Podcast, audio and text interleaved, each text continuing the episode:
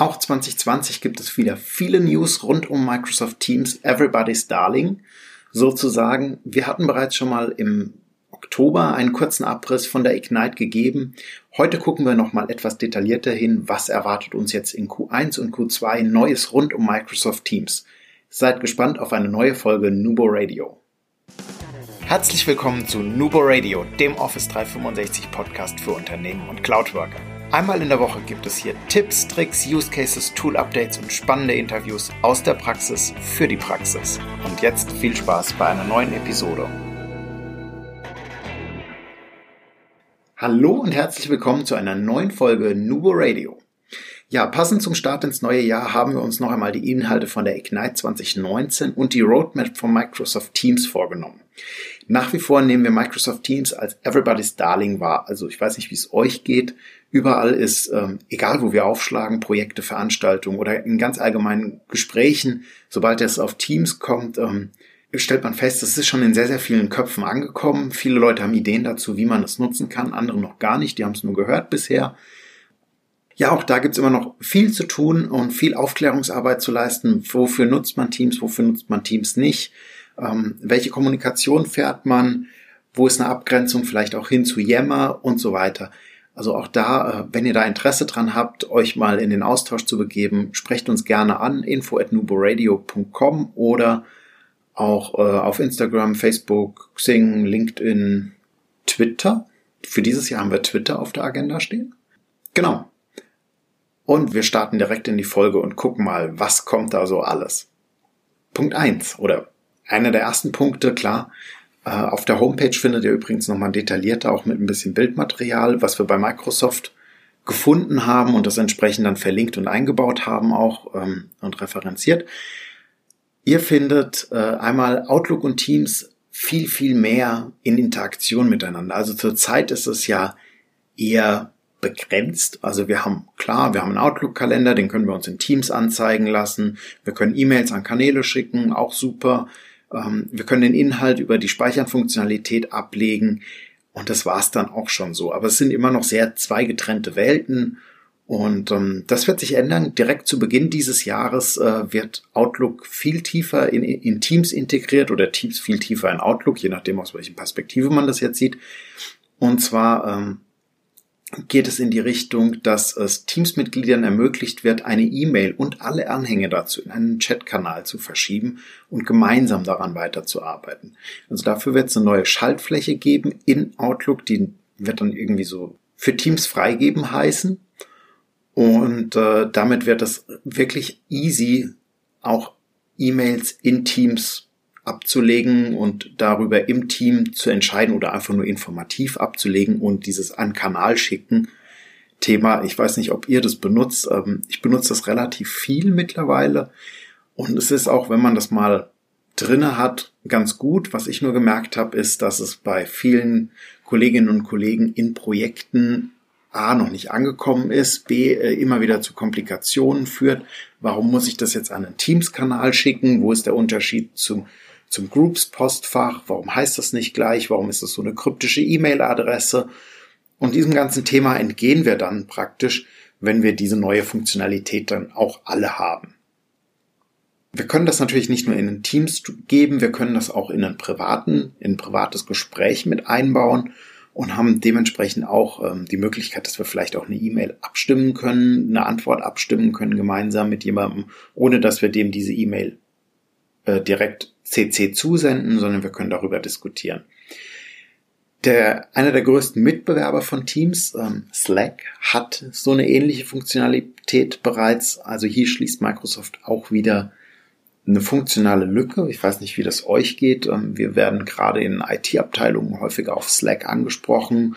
Wo liegen Unterschiede? Ähm, was, was interessiert euch denn in der Beziehung? Ähm, lasst es uns gerne wissen. Kontaktdaten habe ich eben schon gesagt gehabt. Ähm, ansonsten einfach auf der Homepage nochmal nachgucken, da sind die auch entsprechend nochmal verlinkt. Was kommt noch? Ja, Yammer.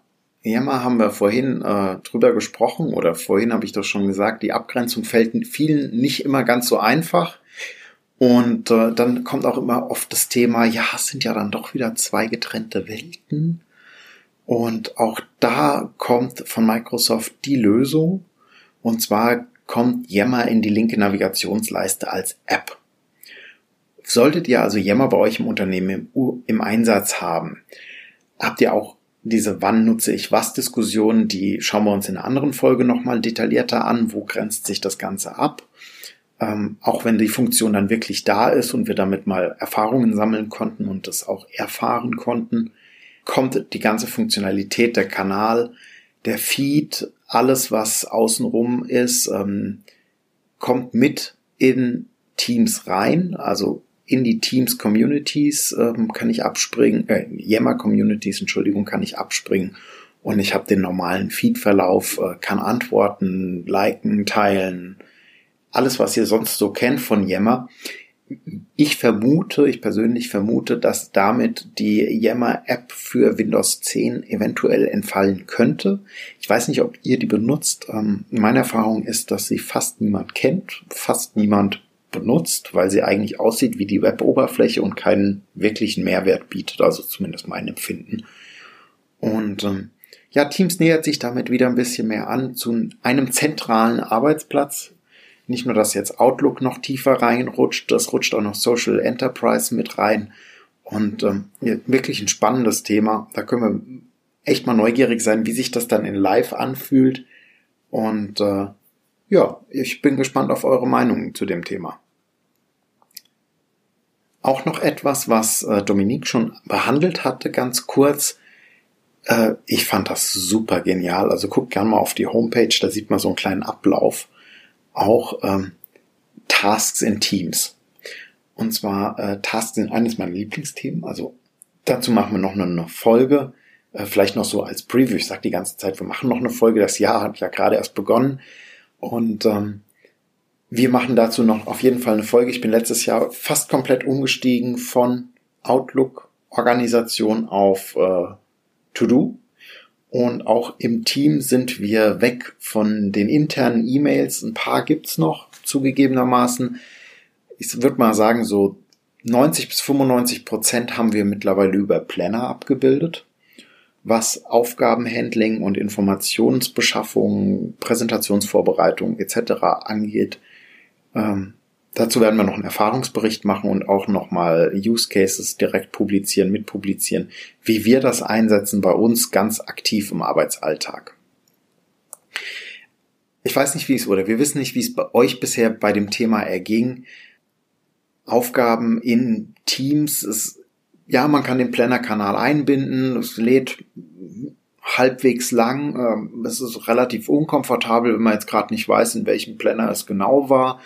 Ich kann in, in To-Do gucken, ob, wenn der Task mir zugewiesen war, wenn ich natürlich den Überblick über meinen Task oder mein Team haben möchte oder wie auch immer, ähm, dann springe ich hin und her, dann muss ich in den Browser gehen, muss da nach Planner gucken oder ich gehe in Teams und ähm, ja, sagen wir, es war nicht, nicht so ganz optimal. Ähm, es kommt eine neue Kachel auf der oder eine neue Eintrag in der Navigation links in Teams für Tasks. Und zwar findest du hier zukünftig ähm, in, unter dem Navigationspunkt Aufgaben alle Planner, Pläne sowie deine Microsoft To-Do-Aufgaben. Du kannst ja die sortieren, filtern, gruppieren, anordnen, wie immer du das möchtest. Ähm, sehr, sehr übersichtlich dargestellt, auch in der Listen Form. Ich persönlich mag diese, diese großen Kacheln nicht so richtig gern leiden.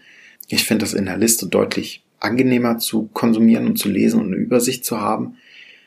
Wenn es um meine persönlichen Organisationen geht, für Team kann auch das Kanban-Board Sinn machen.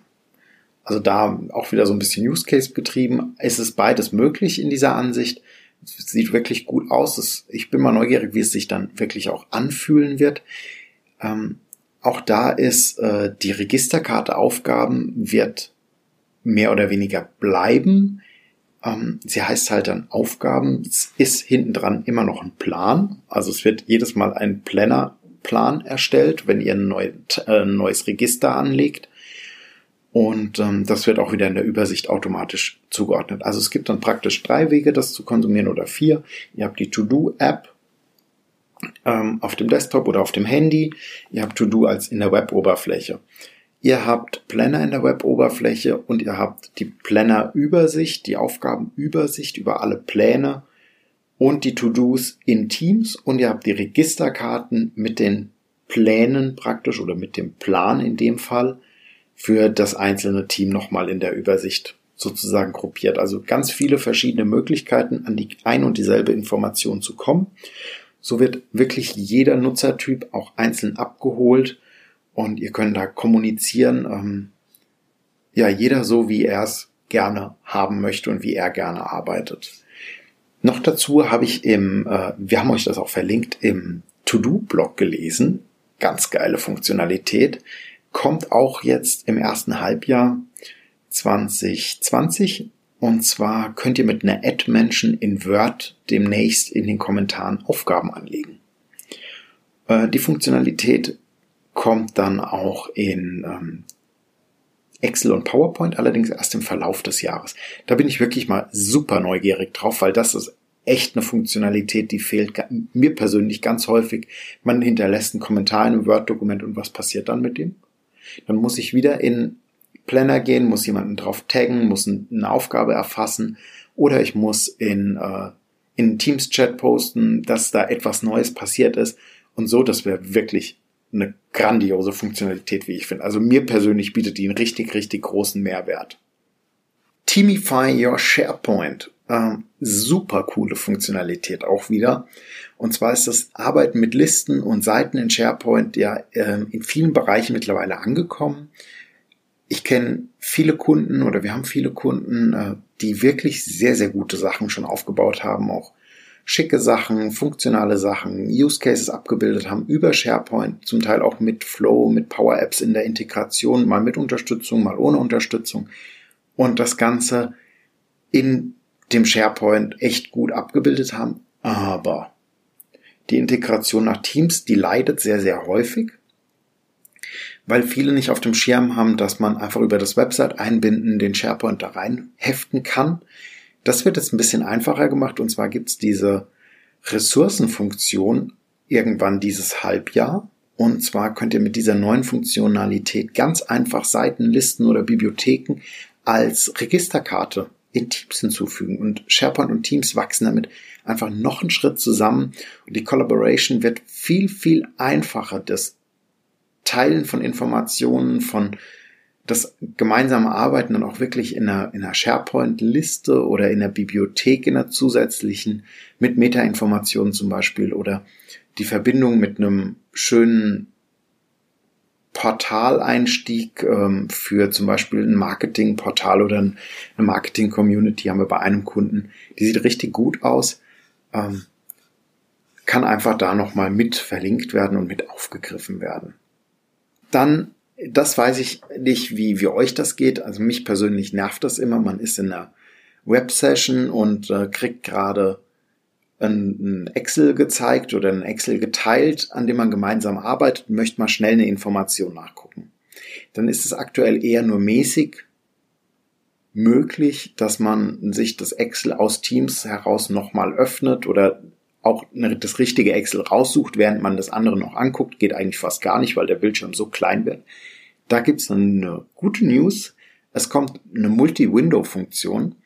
Heißt, dass äh, mit der Multi-Window-Funktionalität Chats, Meetings, Anrufe oder auch Dokumente in ein separates Fenster geöffnet werden können und wir somit einfach diesen äh, diesen Kraus dieser verkleinerten Anzeige entgehen und dann haben wir die Möglichkeit, auf dem zweiten Bildschirm zum Beispiel das, die Besprechung zu parken, weiterhin das große, die große geteilte Datei offen zu haben und parallel nach einer anderen, aus der wir jetzt Informationen benötigen, ähm, zu suchen und das miteinander abzugleichen als Beispiel. Super coole Funktionalität. Bin dann neugierig, wie das Handling so ist und wie es so funktioniert. Auch die ganze Power-Plattform, also wir haben ja Power-Apps, wir haben äh, Power BI und wir haben Power Automate, vormals Flow für diejenigen, die es noch nicht erreicht hat. Äh, seit vergangenem Jahr, seit Ende 2019 ist Power Automate sozusagen, nicht nur sozusagen, die neue Bezeichnung für Flow. Ähm, Im zweiten Halbjahr erwarten uns für Teams da auch einige neue Neuheiten ähm, zum Thema Integration Wir können zum Beispiel über Power Apps äh, eine Teams-App publizieren und die sich dann ganz einfach in Teams einbinden lässt, als Registerkarte zum Beispiel. Und so auch die Nutzung im Kontext von Teams bietet in dem Fall, ohne dass man nochmal separat abspringen muss und einfach Teams wieder mehr in den Fokus noch rutscht für den digitalen Arbeitsplatz. Das ist wirklich gut, wie Microsoft das macht, aus meiner persönlichen Sicht heraus, dass Teams die zentrale App zu werden scheint. Ähm, ja, lassen wir uns wirklich mal überraschen, wo da die Reise nächstes Jahr noch hingeht. Die Roadmap bietet noch viel, viel, viel mehr Informationen. Wir, also uns wird nicht langweilig werden beim Produzieren neuer Nubo Radio Folgen für euch. Ja, sind wir mal neugierig. Auch was das Thema ähm, First-Line Workers, das wird mich auch noch, das ist auch so ein Thema. Wenn da jemand von euch gute Beispiele aus seinem Unternehmen hat für First-Line Worker, also für Blue-Collar Worker, ja, Produktionen auch, wie ihr damit umgeht, meldet euch doch gerne.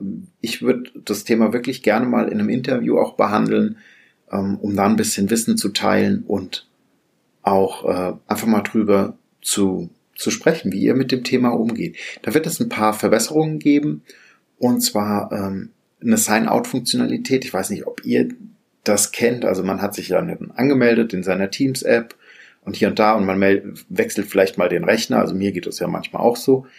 Und äh, dann ist man in 500 verschiedenen Applikationen angemeldet und muss überall sich separat ausloggen, wenn man das Gefühl hat, man ist überall immer noch eingemeldet. Ähm, das wird in Zukunft mit einem One-Click-Sign-Out möglich sein. Richtig cool.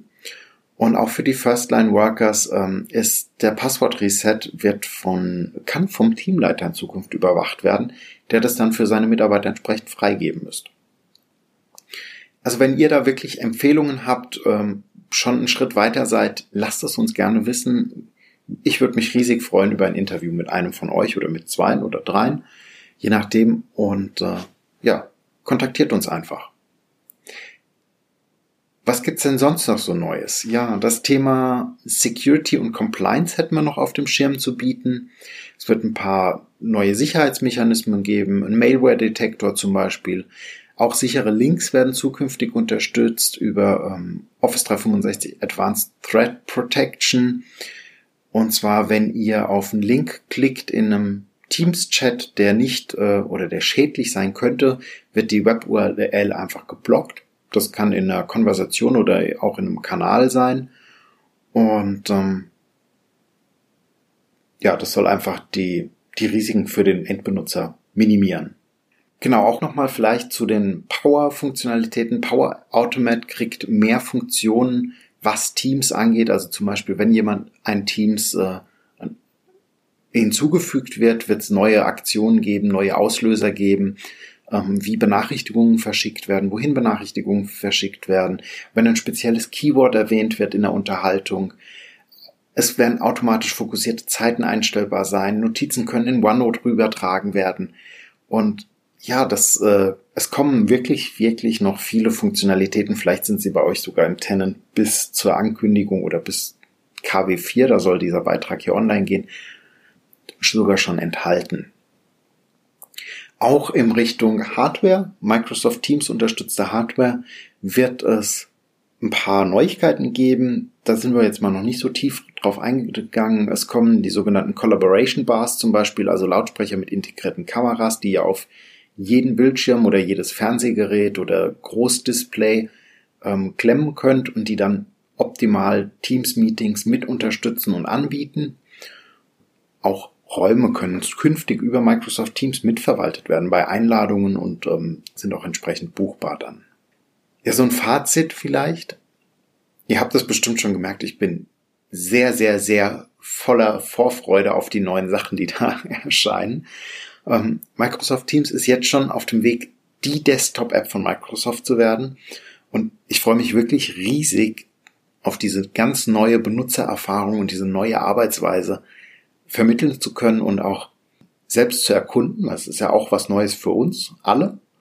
Und ich bin neugierig, wohin der Weg führt mit Integration von Outlook, Aufgaben, Sharing, Collaboration und das alles in einer App. Und ich persönlich bin der Meinung, wenn das gelingt, wirklich eine Oberfläche auf dem Mobiltelefon, auf der App, also auf der Desktop-App, ähm, im Web zu erzeugen, dass das der wirklich der riesigste Mehrwert für den Benutzer sein wird, wenn er sich überall und immer wieder findet und das Ganze am Optimalfall noch, wenn ich mir was wünschen darf, gepaart mit geringen Ladezeiten, die sind schon deutlich besser geworden. Also zum Beispiel das Tenant wechseln von einem Kunden zum anderen oder zurück in seinen eigenen, das geht mittlerweile rasend schnell. Eins, zwei, drei Sekündchen vielleicht noch und dann ist man schon gewechselt.